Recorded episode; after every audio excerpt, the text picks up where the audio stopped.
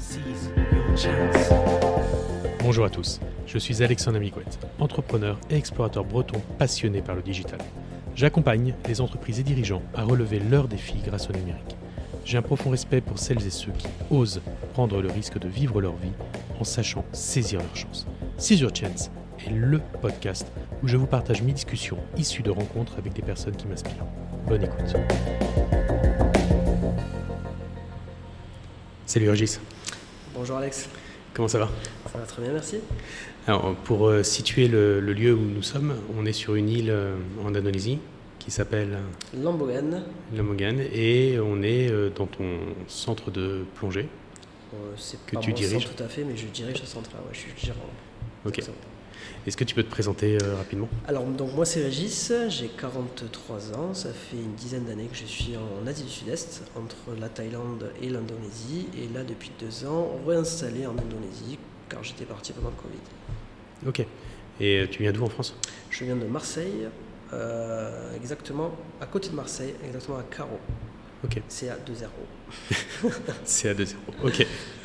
Et euh, comment t'es arrivé, euh, comment arrivé en Asie Comment je suis arrivé en Asie Alors, euh, j'ai commencé à voyager en Asie euh, en 2005, en Thaïlande principalement, et euh, j'ai beaucoup aimé ce pays, donc je l'ai traversé un petit peu dans toute sa, longueur. Et puis, toutes les années, je suis retourné pendant euh, 3-4 ans, et donc j'atterrissais toujours à Bangkok, et puis après, j'ai exploré le Cambodge, le Vietnam, Laos, Birmanie, Malaisie.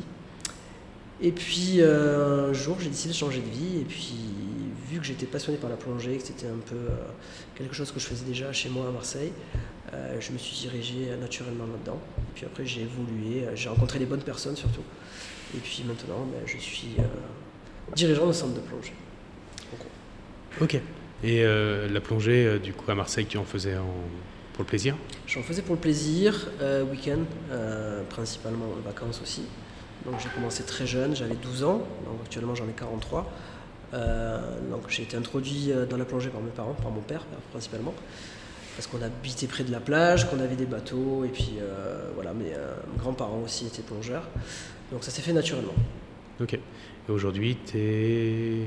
À mon niveau de plongée, tu Ouais. veux parler? Euh, Alors, en français, je suis examinateur pour une agence qui s'appelle SSI. Donc, je suis aussi instructeur-traîneur. Donc, je prépare des gens à l'examen, mais je peux aussi les examiner. Alors, je ne peux pas examiner mes propres candidats, mais je peux examiner les candidats d'autres personnes. Et sinon, euh, côté français, je suis moniteur fédéral premier degré aussi, en France. D'accord. Ok. Qui, qui est à peu près le même niveau? Qui est au niveau d'instructeur SSI ou PADI, mais euh, moniteur fédéral en France, tu peux travailler qu'en France, en milieu associatif. Parce que si tu veux être euh, rémunéré, il faut avoir un diplôme d'État. Ok. Et sur le système international, du coup, euh, en gros, il y a deux, il y a deux grands acteurs, SSI et PADI, c'est ça? SSI et PADI, donc c'est du récréationnel. euh, donc c'est des agences euh, qui, qui- qui vendent de la plongée, on va dire. Oui, c'est les deux premières sur le marché. C'est un peu comme Coca-Cola et Pepsi, j'ai envie de te dire. Quoi. Ce sont un petit peu la concurrence entre les deux. Donc une qui est américaine et une qui est allemande depuis 2011. Et donc SSI, qui fait partie du groupe ED, HEAD, qui s'occupe des raquettes de tennis, les snowboards, des choses comme ça. Donc Ok. il y a un gros conglomérat. quoi. D'accord. Et pourquoi Et donc, tu t'es orienté tout de suite vers SSI Alors, à la base, j'ai commencé par la Fédération française, donc je suis arrivé en Thaïlande, j'ai été euh, niveau 3 français, donc j'ai juste fait une passerelle pour devenir guide de palanquet, donc le Dive Master chez PADI.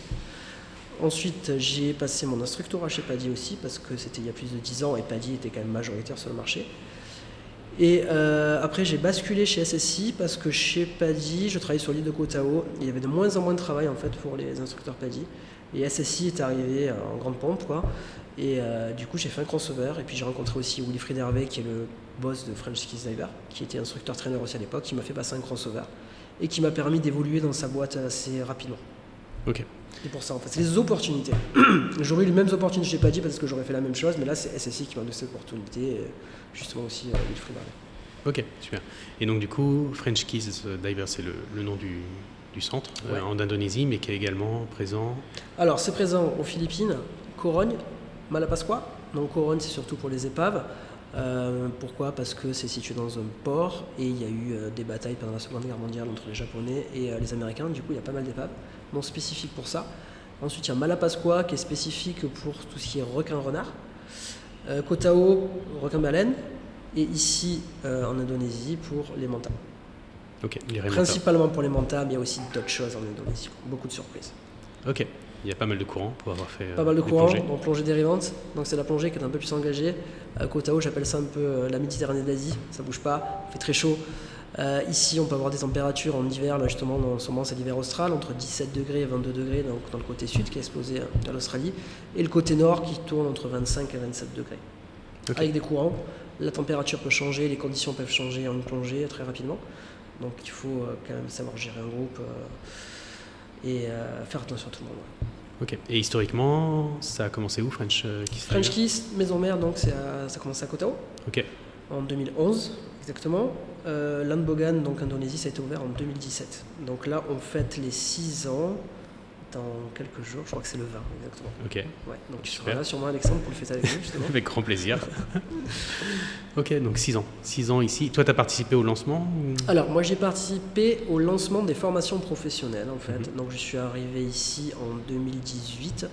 Euh, je travaillais toujours sur côté en Thaïlande, mais euh, j'étais le seul en fait instructeur-traîneur dans les French Kiss. Donc, je voyageais entre les Philippines, la Thaïlande et l'Indonésie, mais j'étais basé toujours en Thaïlande. Et puis après, j'en ai eu un petit peu marre parce que c'est quand même assez fatigant. euh, de voyager tout le temps comme ça. Euh, donc je me suis installé en Indonésie et ça c'était juste 6 mois avant le Covid. Ok, et pour, pourquoi le choix de l'Indonésie? L'Indonésie parce que j'ai passé 7 ans en Thaïlande et que j'avais un petit peu changé aussi. Pas que la Thaïlande, pas que j'aime pas la Thaïlande, j'adore la Thaïlande, j'adore la nourriture, j'adore les gens. C'est juste que j'étais un petit peu lassé par la plongée à Koh Tao et que j'ai envie de faire autre chose. Justement aussi développer la plongée technique où on va un petit peu plus profond. Et cette profondeur, on peut la retrouver ici comme on ne retrouve pas à Koh Tao aussi. Ok, donc sur, euh, sur euh, l'Indonésie, on va avoir beaucoup plus de profondeur. Il y a beaucoup plus de profondeur, pareil, pour, pour un exemple, euh, autour de l'Unbogan, c'est entre 300 et 600 mètres. Ok. Le golfe de Thaïlande, c'est maximum 60 mètres de profondeur. Autour de Koh Tao, c'est très difficile de trouver 45 mètres. D'accord. Mm. Et toi, c'est vraiment cette partie-là technique, alors qui est plus, qui est ce qu'on appelle plus récréative. Récréative, c'est pour le plaisir pur. Exactement. Euh, donc moi j'ai déjà fait de la, de la plongée récréative, j'en fais toujours. Euh, c'est juste que en évoluant, ben, facilement tous les instructeurs qui commencent à avoir un petit peu d'expérience se développent un petit peu vers la plongée technique pour rester plus longtemps sous l'eau. Euh, en toute sécurité bien sûr, car on va respirer d'autres mélanges, utiliser d'autres machines. Donc là justement dans la salle il y a un recycleur là qui est juste là. Où là justement on va recycler d'air, on ne fait pas de, de bulles. Donc pour aller voir des animaux comme des requins ou des montants, on peut s'approcher très près. Donc ça aussi c'est un avantage. Ok. Et la, notion de sécurité doit être euh, très importante dans ton boulot. Euh, la notion de sécurité, c'est la notion primordiale, on va dire. Euh, alors, déjà en plongée récréative, parce que nous avons des baptêmes. Donc, les baptêmes sont les premiers niveaux, des gens qui n'ont jamais fait de plongée. Donc, il faut vraiment être très focalisé sur eux, très bien les encadrer. Ainsi aussi que les conditions sont dangereuses ici, donc il faut faire très attention. Et bien sûr, en plongée technique, il faut encore faire plus attention. Après, il y a beaucoup, plus, il y a beaucoup moins d'accidents dans les statistiques en plongée technique, parce que c'est quand même des plongeurs qui sont expérimentés, qui font attention à ce qu'ils, à ce qu'ils font. Les planifications de plongée sont très strictes. Euh, il faut que ce soit bien fait, tout simplement. Ok. Et en Indonésie, j'imagine qu'il y a plein de spots euh, de plongée. L'Indonésie, c'est immense. C'est 17 L'Indonésie, 000, c'est très grand, c'est euh, 17 000 îles. je 17 crois. 000 à peu près. Ouais. Euh, Il y a de la plongée un petit peu partout. Euh, c'est un des plus beaux endroits, je pense, au monde. Moi, depuis que je suis ici, euh, tout à l'heure, je parlais de surprises. Il y a énormément de surprises autour de Landbogan, que ce soit du requin baleine, euh, du requin euh, marteau. On a vu un requin blanc juste avant le Covid, alors que ça faisait 10 ans qu'ils n'avaient pas vu. Ce matin, on a vu une nobula qui est très rare ici, donc des mantas. Aussi tout ce qui est macro, donc tout ce qui est petit, les limaces de mer, tout ça, une variété de coraux qui est très importante, d'éponges. C'est très très très diversifié. Ok. Très très diversifié. Donc c'est un spot qui est plutôt, euh, plutôt idéal pour, euh, pour la plongée. Pour un moniteur, je pense que c'est quand même idéal. Après, Landbogan, c'est une petite île, mais à 30 minutes de bateau, on est quand même à Bali. Mm. L'aéroport non plus n'est pas très loin. On peut voyager assez facilement dans l'Indonésie. Après, il y a aussi Ahmed Tulanben qui est au nord de Bali, aussi qui est très sympa, où on fait des plongées de la plage. Euh, non, c'est un, c'est un très bon spot. Après, il faut, pour voir autre chose, il faut se déplacer au Komodo ou alors se ranger en patte. C'est aussi de la plongée dérivante, où on va voir, aussi on va voir d'autres animaux. Après, il y a Manado, Sulawesi pour tout ce qui est macro, euh, donc tout ce qui est petit sous l'eau. Non, c'est très riche l'Indonésie, très très riche. Ok.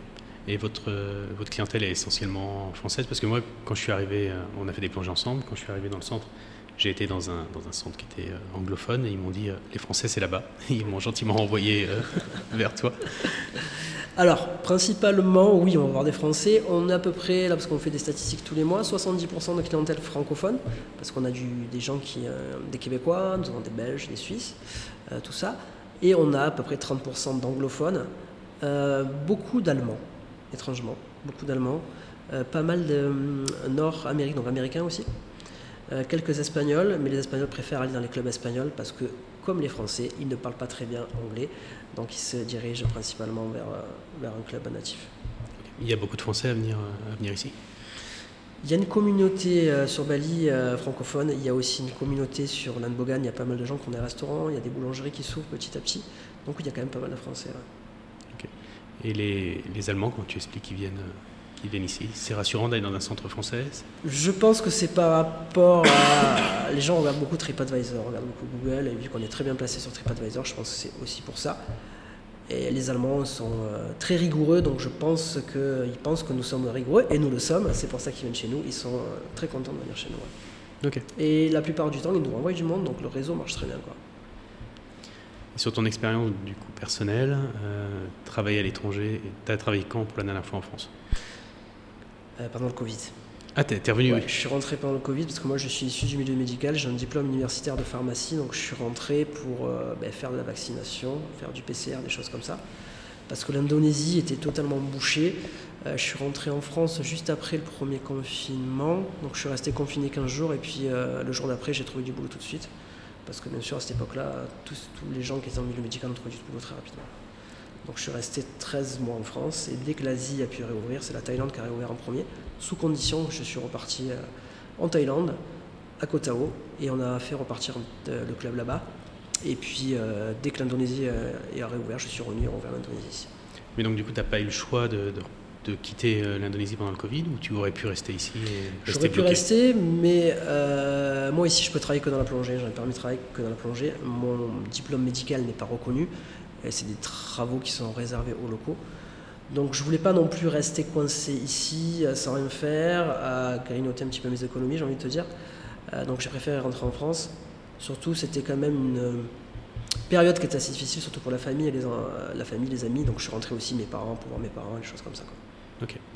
Et hum, du coup, euh, quand tu travailles à l'étranger, tu as, un système de santé qui est, différent. Comment tu t'organises? Alors ici, moi donc j'ai un permis de travail, un visa de travail, et j'ai une couverture sociale aussi, euh, donc qui est payée par l'entreprise. Donc c'est un petit peu le même système qu'en France, une sécurité sociale, on va dire, où euh, je suis couvert pour tout ce qui est médicaments, chirurgie, petites maladies, ici de grippe, des choses comme ça. Il n'y a pas de problème, dentiste aussi.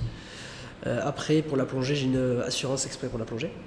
Donc c'est une assurance qui s'appelle DAN, c'est une assurance la plus répandue dans le monde de la plongée, qui est euh, basée en Europe et qui marche très bien. Euh, sinon après ben, j'ai un salaire fixe, j'ai des commissions aussi sur les ventes et puis, euh, euh, puis voilà après j'ai quand même pas mal d'avantages en nature ici.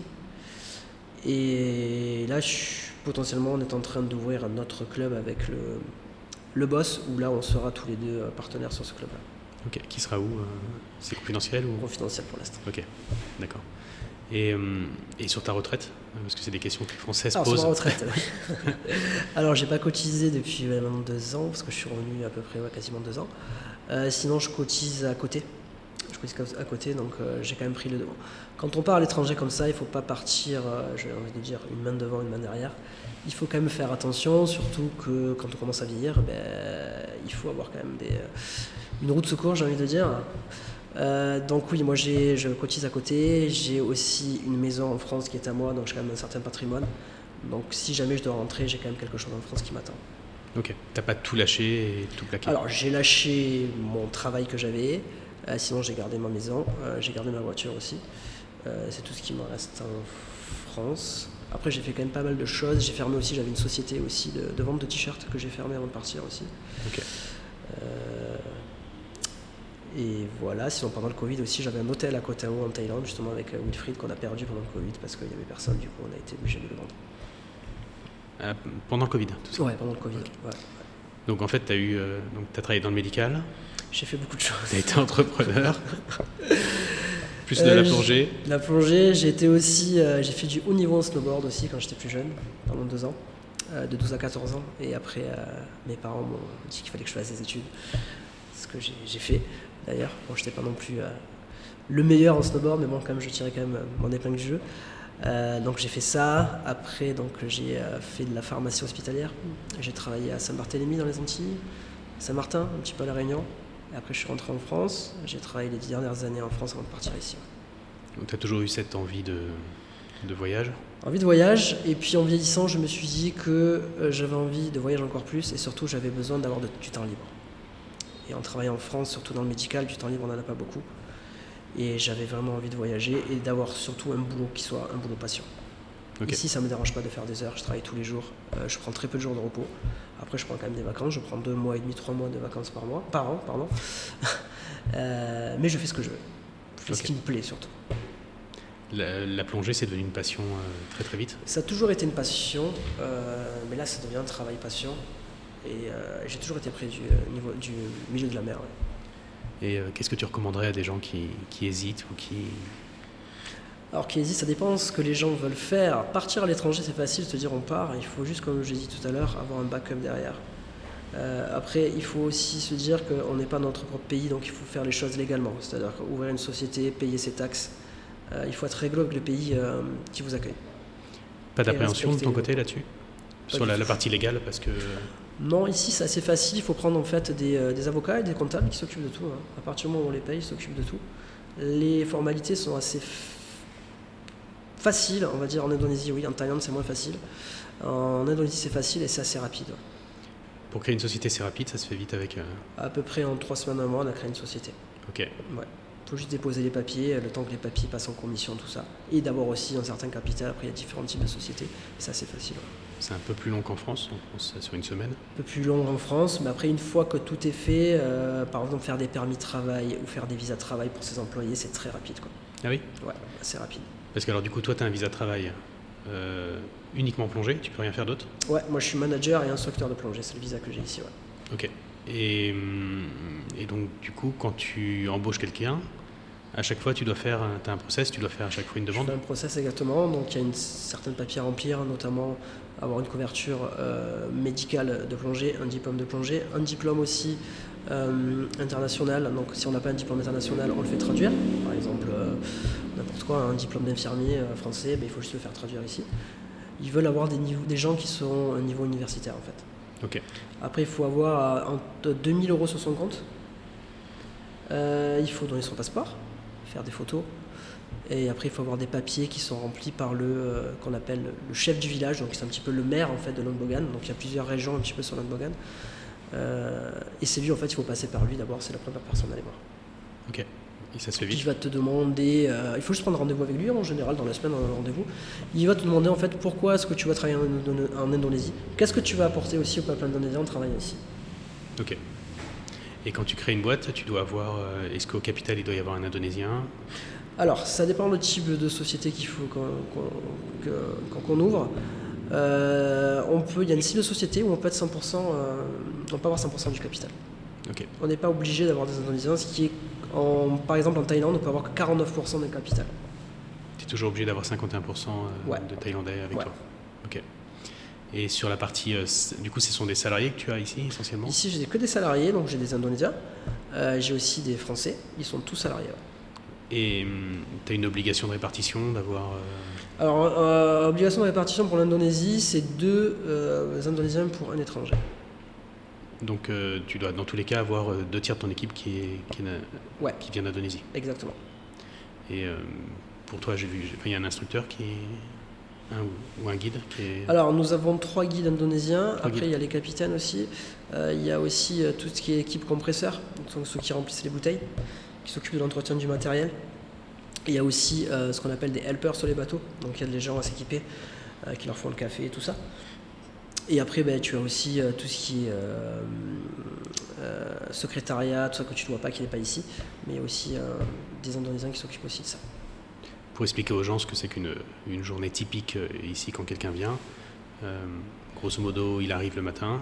Alors, pour une personne qui va plonger, elle arrive le matin, donc euh, ici on part avec la marée, donc les départs changent un petit peu toutes les semaines, on va dire.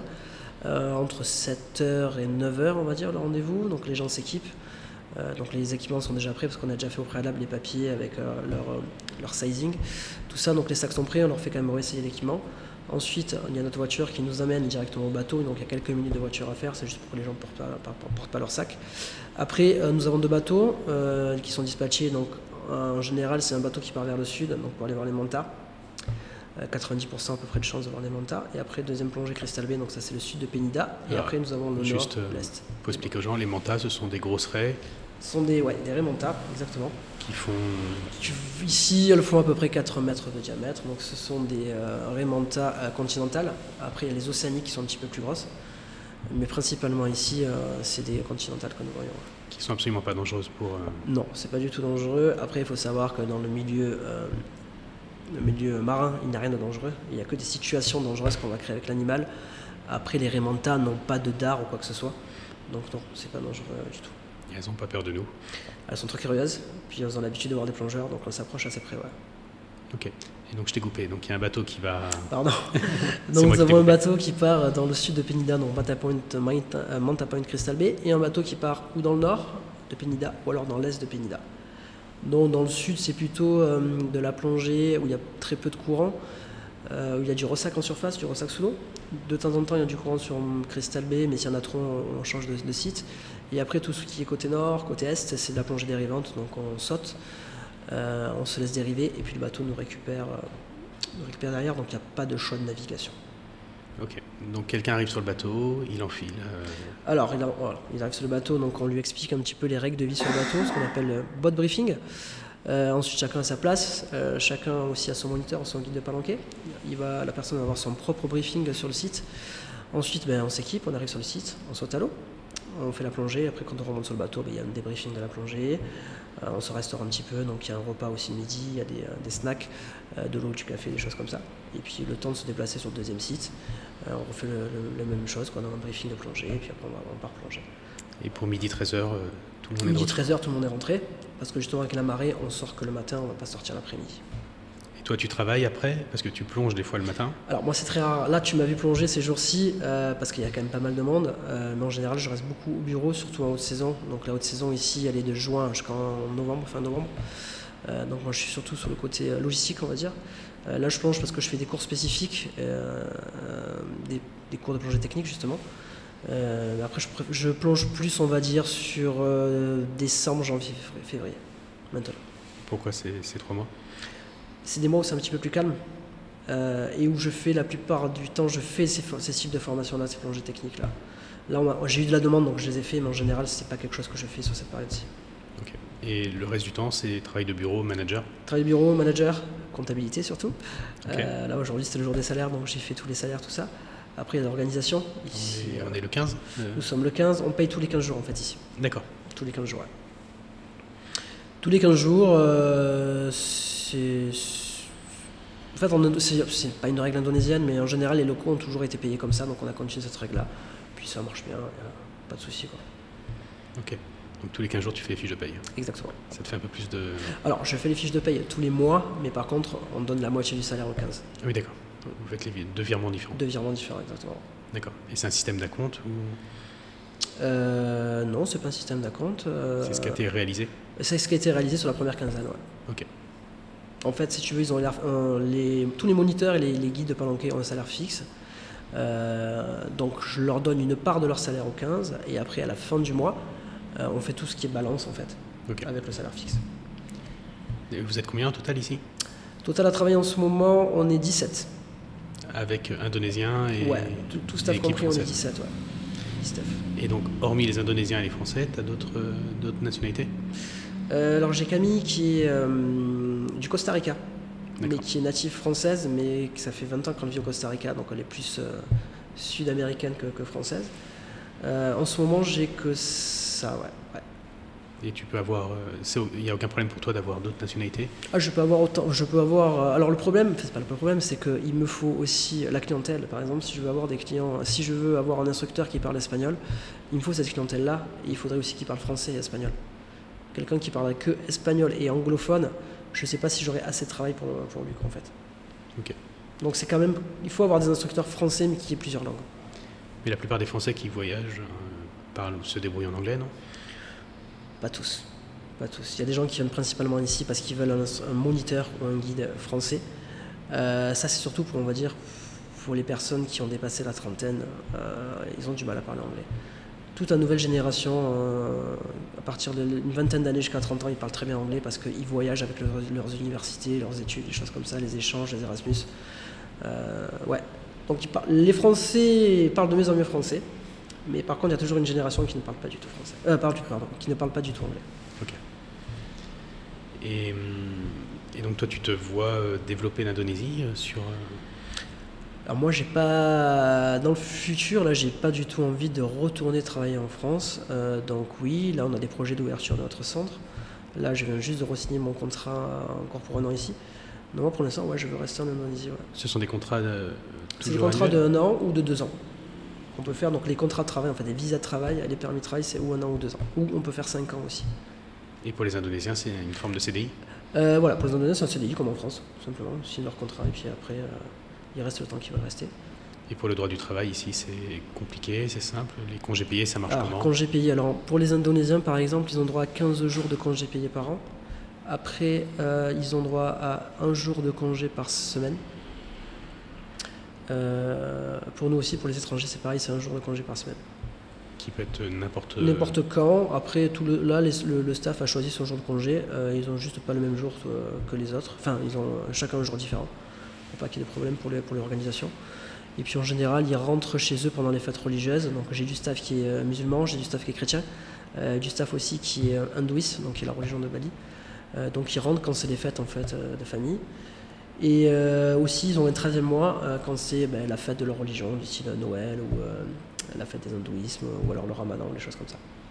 Les jours fériés, ça dépend de la religion de chacun Alors après, il faut savoir qu'en Indonésie, spécialement à Bali, c'est le pays qui a le plus de jours fériés au monde. Parce qu'ils ont beaucoup de fêtes, beaucoup de cérémonies. Et combien de jours fériés? Je sais plus exactement, mais beaucoup. Je crois que Et- ça doit être quasiment la moitié de l'année. Pas la moitié de l'année, mais un tiers, on va dire, un tiers de l'année. Ouais. D'accord. Et tu, fermes le centre, tu fais comment? Alors ça dépend, Euh, il y a certains jours où on doit fermer, certains jours où on ne ferme pas. Par exemple, le 30 septembre, il y a le Niepi, donc ça veut dire silence. C'est le Niepi de la mer. Donc on n'a pas le droit de sortir de bateau, on n'a pas le droit de se baigner dans l'océan. On peut aller euh, faire des cours en piscine par exemple, mais c'est pour, se, pour laisser reposer les esprits de la mer, des choses comme ça. Euh, après, il y en a un en avril qui s'appelle le Niepi, là c'est le gros Niepi, où pendant 24 heures il n'y a pas d'électricité sur Bali, pas d'électricité ici, donc on est obligé de rester chez soi, euh, faire de la méditation, pas d'électricité, pas faire de bruit. Donc ça c'est deux jours spécifiques, mais après il y en a énormément. Et donc, c'est- comment ça se passe? Ils coupent complètement l'électricité Ah oui, tout est coupé, ouais. pendant 24 heures, c'est de 8h du matin à 8h du matin le jour d'après. Ok. Et tu...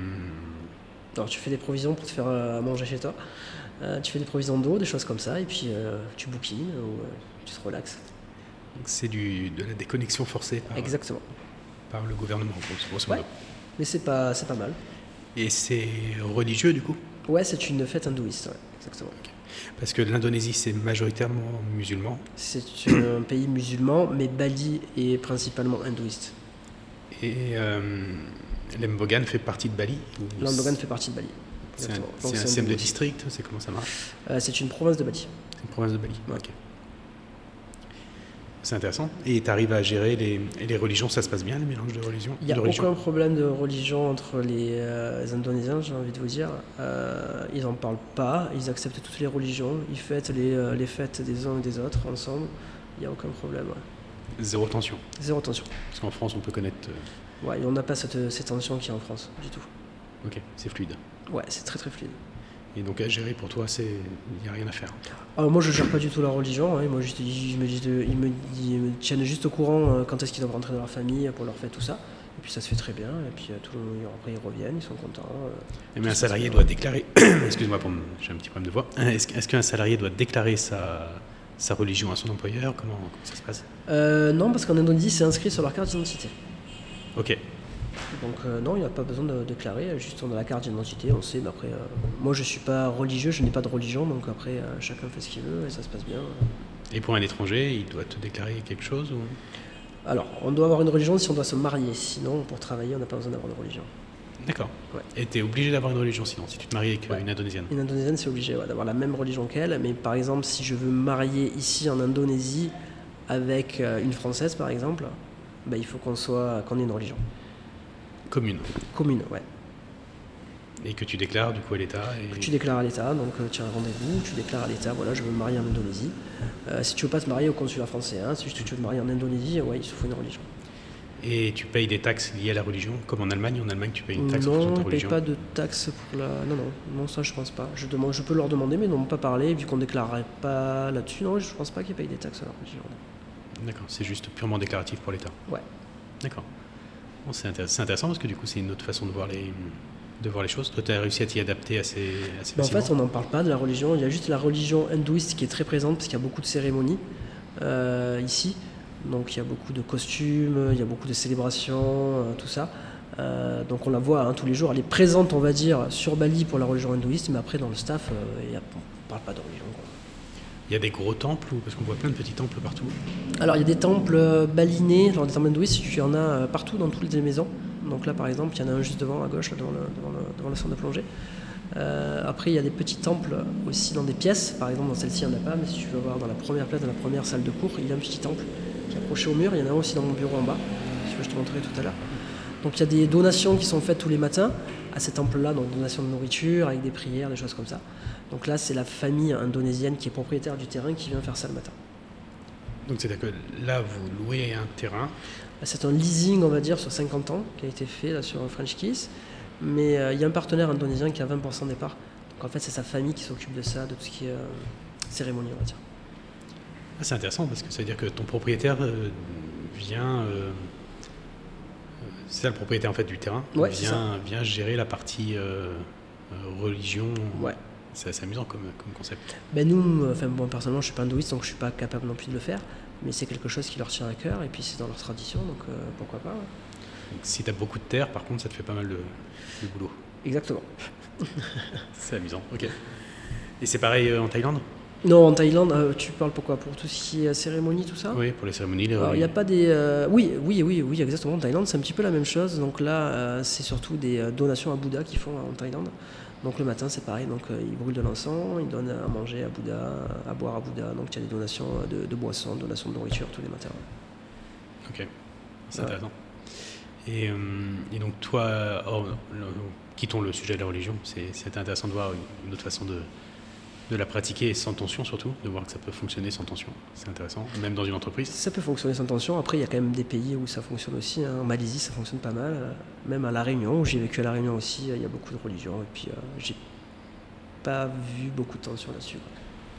Il y a pas de, il y a pas, l'État est, est neutre. Je sais pas si on peut dire laïque, mais neutre ici ou c'est Je pense pas qu'on puisse parler de laïcité comme en France quand même. quoi.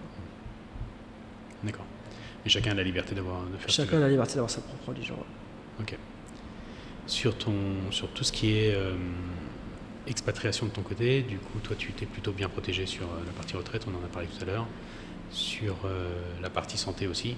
Ouais. Et, euh, et tu te vois continuer à, à évoluer à l'étranger ou tu penses qu'un jour tu. tu Je pense que je rentrerai en France. dans l'idéal, j'aimerais rentrer en France pour ma retraite. Ok. Avoir une, on va dire, continuer à profiter de ma maison que j'ai euh, en bord de, de mer et puis continuer à voyager aussi. Mais pour l'instant, j'ai pas envie de retourner travailler en France. ouais. Après, là, j'ai l'opportunité de travailler ici, de développer quand même pas mal de choses. Après, peut-être que je partirai dans un autre pays si jamais j'ai plus des opportunités euh, qu'il faut. Euh, après, les opportunités aussi, ça se crée et j'en crée euh, toutes les années, donc j'essaie quand même d'évoluer quand même pas mal. Et c'est plutôt l'Asie qui t'attire? J'adore l'Asie, ouais. J'aime beaucoup l'Asie, j'aime beaucoup les gens en Asie, euh, j'aime beaucoup aussi les gens qui sont assez simples, qui sont posés, où il y a, il y a pas de tension. On revient toujours sur la même chose en fait, c'est la question de tension. Il n'y a pas de tension, même si on travaille beaucoup ici, il n'y a pas de stress dans le travail ou des choses comme ça. Oui, il y a un truc qui m'a frappé ici en arrivant, c'est euh, tout le monde a le sourire, tout le temps. Alors, pour avoir vécu en Thaïlande, on, dit- on dit que le- la Thaïlande c'est le pays du sourire, mais je pense que c'est l'Indonésie le pays du sourire. Les gens sont beaucoup plus honnêtes, enfin pas non, honnêtes non parce que c'est pas le, le bon mot, euh, sont beaucoup plus joviales on va dire, et euh, ils s'adaptent à nous en fait, plus qu'en qu'en- qu'en Thaïlande quand même, je, je pense. ouais. Et je pense que ça contamine même. Enfin, je, je vois des, des, des Européens, des Français qui, qui ont du coup le, le sourire tout le temps parce que tout le monde sourit. Donc, euh, Ben, le bonheur est communicatif non, communicatif. co- Communicatif, c'est ça, ouais. ouais, c'est Ouais. ça. Ouais. Ok, ouais, c'est intéressant. C'était assez, c'était assez, en tout cas, c'est frappant. C'est vraiment très très frappant ici, même quand tu, enfin, quand tu leur coupes le- la route ou autre, euh, personne vient t'insulter. euh. Ah non, il n'y a pas de. Je pense que j'ai jamais entendu un Indonésien insulter quelqu'un, quoi que ce soit. ouais. Et même sur le bateau, les- l'équipe, hein, l'ensemble de l'équipe est tout le temps, tout le temps avec un grand sourire. hein. Tout avec un grand sourire, et puis ils sont contents de travailler en fait. C'est un bonheur de travailler pour eux, donc euh, des fois on les entend chanter aussi, donc quand ils chantent c'est qu'ils sont très contents. euh. Non, non, tout le monde travaille avec tout le monde, il n'y a pas d'a- d'animosité, quoi que ce soit. Enfin, du moins, dans mon équipe ici, il n'y a, pas de- il y a pas de problème. Oui, après, forcément, les... il peut y en avoir avec euh, certaines y personnes, mais il doit y avoir ailleurs, parce que bien sûr, euh, personne n'est parfait, mais euh, chez nous tout marche bien. si tu avais un conseil à donner à quelqu'un qui voudrait s'installer en Indonésie ou, ou en Thaïlande, puisque tu connais les deux, Euh, comme j'ai dit tout à l'heure, je pense qu'il faut pas. Si vous voulez monter une boîte ou quoi que ce soit, euh, passez vraiment euh, par un avocat, euh, par des comptables euh, aussi, et euh, demandez aux gens qui sont déjà euh, installés pour avoir les petites, euh, les, petites ficelles, les petits tips. Euh, après, ça dépend de ce qu'on veut faire aussi. Euh, Il y, a- des gens, par exemple, qui veulent travailler dans le digital, justement. Euh, Il y a des gens qui veulent investir dans l'immobilier, donc ça peut être la même chose, des gens qui veulent investir dans des restaurants. Actuellement, là, ce qui se fait beaucoup en, euh, Indonésie, en Indogan, c'est il y a beaucoup de Français qui investissent dans tout ce qui est boulangerie et restauration. J'ai vu une boulangerie qui est en train d'ouvrir juste, Elle à... ouvre dans une semaine, ouais. ouais, c'est ça, Ouais, juste à côté, là, qui est... Donc tout est écrit en français. Ouais. C'est intéressant de voir, euh, de voir effectivement que, que notre culture s'exporte aussi un peu. Alors la culture de la, La nourriture, je veux dire. nourriture française s'exporte très bien en, Indo- en Asie, j'ai envie de dire. Euh, D'ailleurs, il y a un restaurant français aussi qui a ouvert il y a 15 jours, un ami à moi, là, et il fait de la nourriture méditerranéenne et il est plein tous les soirs. Quoi. C'est assez, intéressant de, oui, effectivement, de voir. euh, de Et les Indonésiens même aussi, aiment bien ces saveurs aussi. Là. Ils aiment bien notre. euh, La- les saveurs méditerranéennes, ils aiment bien, ouais. Après, ils ont quand même toujours du mal avec le- tout ce qui est fromage, produits laitiers. Euh, mais euh, oui, tout ce qui est pâtisserie, euh, tout ça, viennoiserie, euh, ils en raffolent. Et notre vin, il s'exporte? Le vin s'exporte. Après, en Indonésie, trouver du vin, c'est assez cher.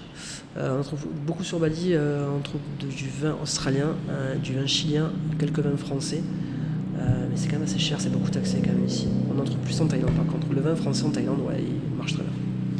Et en parlant de taxes, euh, il y a quoi? Il y a une TVA ici? Il y a une TVA ici.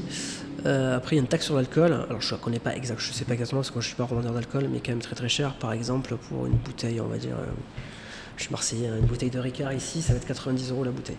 Ok. On sait bien, au moins, il y a peu de personnes qui sont alcoolisées. Il y a en fait, il y a, il y a pas- il y a très peu d'alcool ici. Alors, il y a de la bière classique qui s'appelle l'ambitang, on va dire que la bière nationale. Après, ils font ce qu'ils appellent de l'alcool euh, spiritueux, qui est de, de l'alcool à base de palme, qui s'appelle l'arac, qui s'appelle l'arac, qui est très fort. Moi, personnellement, j'en, bois pas. Euh, mais même les Indonésiens ne sont pas portés, euh, sont pas beaucoup portés sur l'alcool. En Asie en général ou En Indonésie, En Indonésie? Ouais, en Thaïlande, euh, les Thaïlandais aiment bien faire la fête. aiment bien faire la fête. Ok. Et sur les autres taxes, du coup, donc tu as la... oui, t'as une TVA, tu me disais Alors sur la nourriture aussi, euh, tout ce qui est importé en fait euh, est très taxé. Euh, ça inclut aussi le matériel de plongée, qui est très taxé. Si c'est pas fabriqué en Indonésie, il y a des, des très grosses taxes. ouais. Un import. Uniquement un import. Ouais, ouais, en import, ouais. Et toi, sur tout ce que tu, toutes les prestations que tu vends, tu as une TVA T'as quoi? On a une taxe qu'on paye, oui, on a une TVA toutes les années hein, qu'on déclare. Donc la comptable déclare ça, donc oui, il y a une taxe aussi à payer. C'est 20% comme en France ou...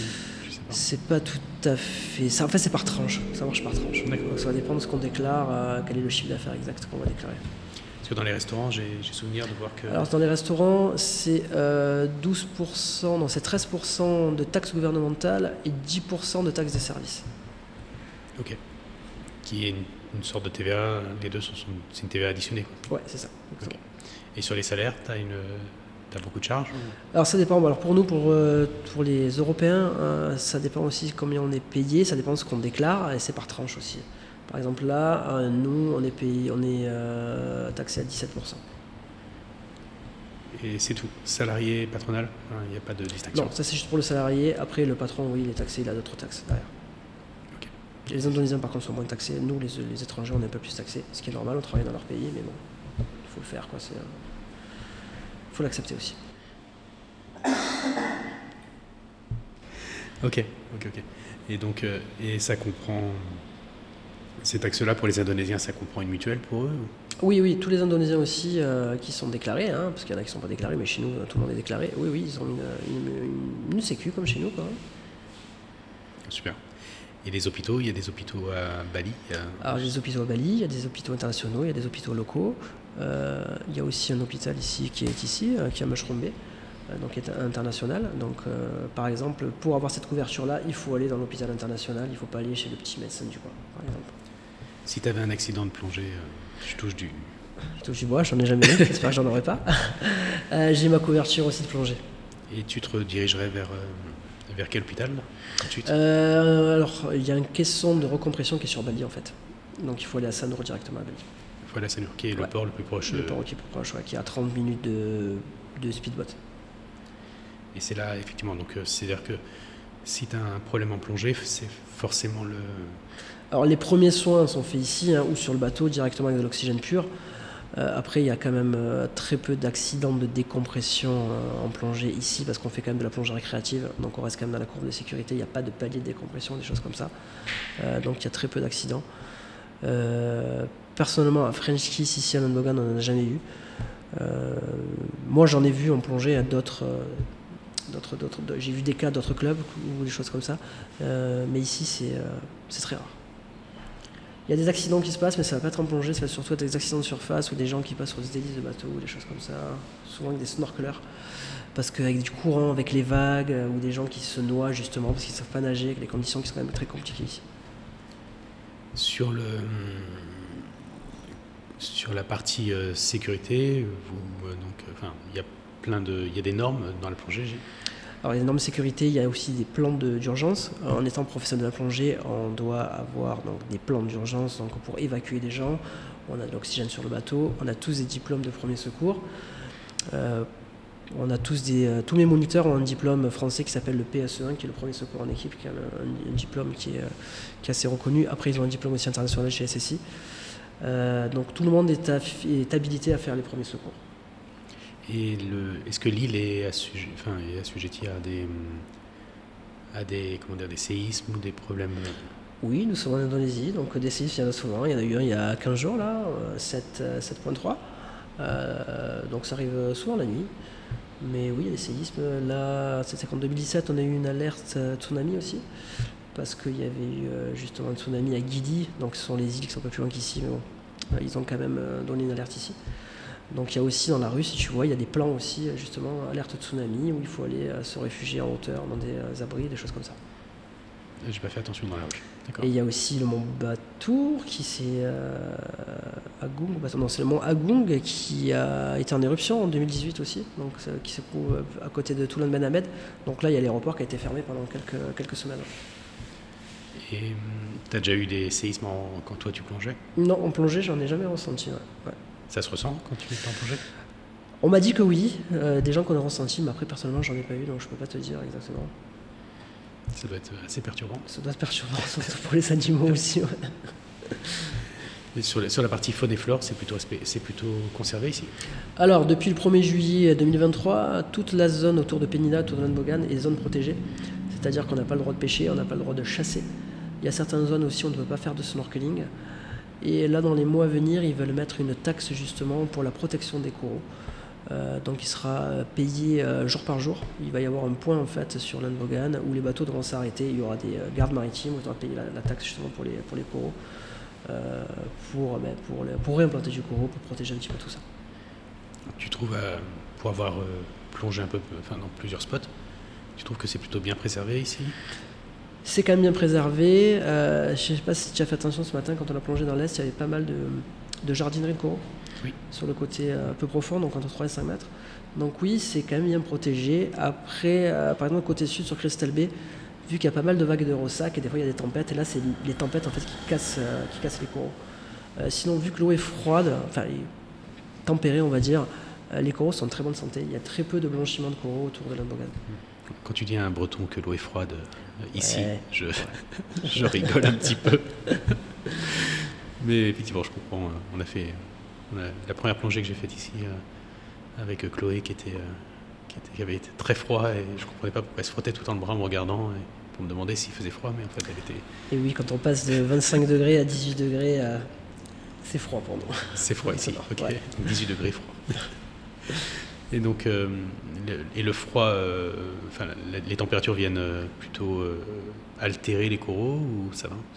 Alors, c'est les températures plutôt, quand la température monte en fait, qui vont altérer les coraux. Par exemple, c'est quelque chose qu'on peut voir en Thaïlande, justement dans le golfe de Thaïlande, quand il y a l'eau qui entre 28 et 31 degrés toute l'année, ou souvent entre avril et juillet, ouais, il y a des blanchiments de coraux. Ici, la température est toujours entre 17, on va dire 17, c'est rare, on va dire euh, une moyenne de 23-24 degrés sur l'année. Donc, c'est une température idéale pour les coraux. J'étais assez surpris, il n'y a pas, enfin, j'ai pas croisé de plastique ou de, de choses au fond. Alors, on en croise quand même. Ça va dépendre aussi des courants. Il y a certaines euh, fois où il y a des courants qui ramènent pas mal de plastique. Euh, mais sinon, euh, oui, c'est vrai qu'en ce moment, il y en a très peu. Après, il y a aussi des organismes qui ramassent le plastique aussi. Euh, par exemple, le, le 20, c'est euh, clean, le World Beach Cleanup. Euh, donc, c'est dans le monde entier. Euh, donc, nous, par exemple, on fait une action. On va ramasser le plastique sur des sites de plongée le matin. Et l'après-midi, on est fait un nettoyage de plage. On travaille aussi avec un organisme qui s'appelle Projet Rescue Océan, qui est français, qui a été créé par Benoît Schumann en- euh, à Béziers. Donc, qui prône aussi bah, le nettoyage des plages, le nettoyage aussi bah, de la nature et aussi de préparer les enfants, justement, les, les plus petits, à prendre conscience justement de la pollution et des plastiques, des choses comme ça. Donc, nous, on fait des nettoyages de plage tous les mardis en association avec Projet Rescue Océan. Les Indonésiens sont assez sensibilisés à, à la cause. euh, Ils commencent. Ils commencent. Ils commencent à être sensibilisés. C'est dur quand même, mais euh, il y a du progrès. le- il y a un système de ramassage des ordures, comment ça fonctionne Alors il y a un système de ramassage d'ordures qui est gouvernemental, qui est tous les matins, mais il y a aussi une, une, une association qui s'appelle Landbo- Landbogen Cleaning, qui a été créée par des étrangers, euh, qui eux aussi euh, font tout ce qui est tri du plastique et des choses comme ça, qui ramènent à Bali après pour recycler. Ok, donc il y a quand même des actions menées. Oui, il y a des actions qui sont quand même menées. ouais. C'est assez chouette pour préserver du coup le- l'île en fait. C'est relativement propre, Landbogen. ouais. J'étais, étonné, hein. Mm. j'étais assez étonné comparé à d'autres euh, endroits où on peut aller dans le monde. Et je trouve que ça va de mieux en mieux aussi. ouais. c'est chouette, ça permet de faire de belles plongées, Ça permet de faire des belles plongées, exactement. d'éviter que les, les animaux euh, euh, en pâtissent aussi. Je pense qu'ils doivent quand même en manger un petit peu du plastique, mais. euh, Désolé. Il n'y a pas de souci. ça marche, mais écoute, je te remercie en tout cas pour, pour le temps que tu nous as consacré. Avec plaisir. Et euh, tu peux donc euh, rappeler, le, le centre est euh, ouvert euh, tout le temps, 7 jours sur 7. Voilà, donc je suis pas là pour faire de la pub, mais nous Non, sommes mais- situés à Lanbogan. Le centre est ouvert euh, toute l'année. Ouais. On ferme juste pour le, le premier de l'an. Et donc le nom c'est French Diver. Et on peut plonger, enfin, en termes de conditions météorologiques, On peut plonger tout toute l'année. Toute l'année. Même sur la saison des pluies, puisqu'on entend Sur les pluies, on plonge. On sort pas le bateau tous les jours, mais on plonge tout le temps. Ok, super. Merci à toi. Merci beaucoup.